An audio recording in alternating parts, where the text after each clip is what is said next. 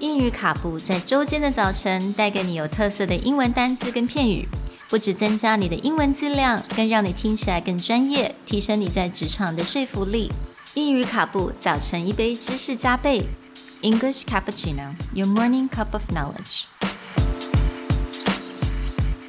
Good morning, everyone, Good morning. and welcome back to English Cappuccino. Today is a word comparison, looking at the difference of interested and intrigued. Both of these are adjectives. Interested, spelled I N T E R E S T E D, and intrigued, spelled I N T R I G U E D. 那我们今天要解释是两个形容词，也就是 intrigued 还有 interested。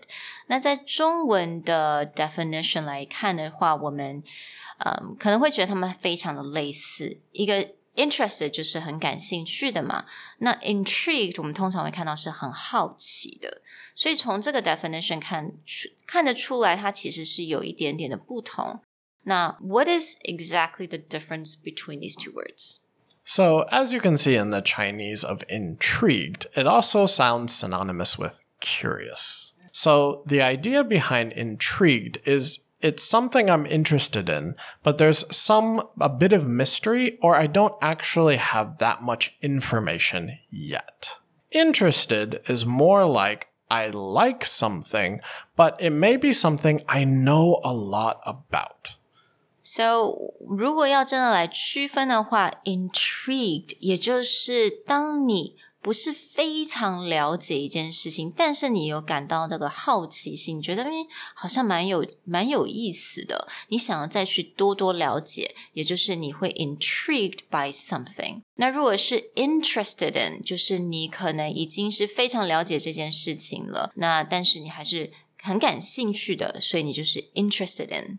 To give you a simple example, if someone said, I'm really interested in cooking, the assumption is that person probably already knows how to cook, or they're really passionate about learning ways to cook, but probably their cooking skill is already there. But if you said something like, I'm really intrigued on how Gordon Ramsay thinks about cooking, this probably means I don't understand Gordon Ramsay's philosophy or his special technique, so I want to go learn more. There's a mystery. There's like a something behind the door and I need to go figure it out.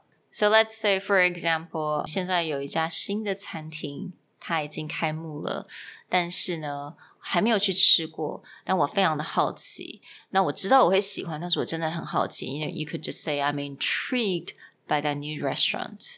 Right. And this would be a more specific word to again that sense of mystery, or that sense that I don't know. I haven't eaten there yet. 那我必须要在这边先提出来，为什么我们想讲到这个两个字呢？也就是其实我们在之前我们另外一个呃 podcast，也就是主管英语沟通力的这个 podcast。 我们有提到一本书，那这本书它是算商业英语的书。那在这本书呢，它就讲到说，当你在写 cover letter 的时候，也就是你这应征工作嘛，写 cover letter 的时候，第一句他就说你应该写 I am intrigued by the job description。那我看到那个那一句，我就稍微觉得嗯，怪怪的，因为意思就是说，这个人他是有那种好奇的感觉，right？You really should just say I'm really interested in. I think having that intrigued there, it just seems a little bit weird.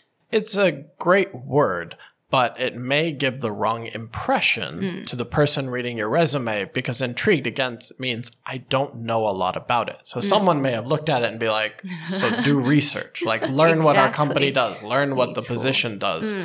And it also gives a sense that you don't know anything about the position. So it's like, I'm really intrigued as to what a project manager Right. does. So I want to apply.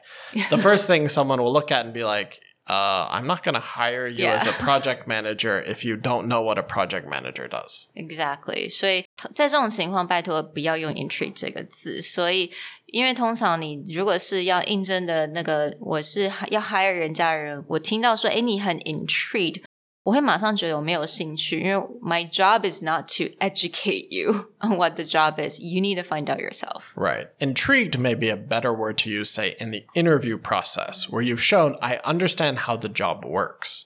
But you might look at me like, I'm really interested in becoming a project manager here based on my experience elsewhere.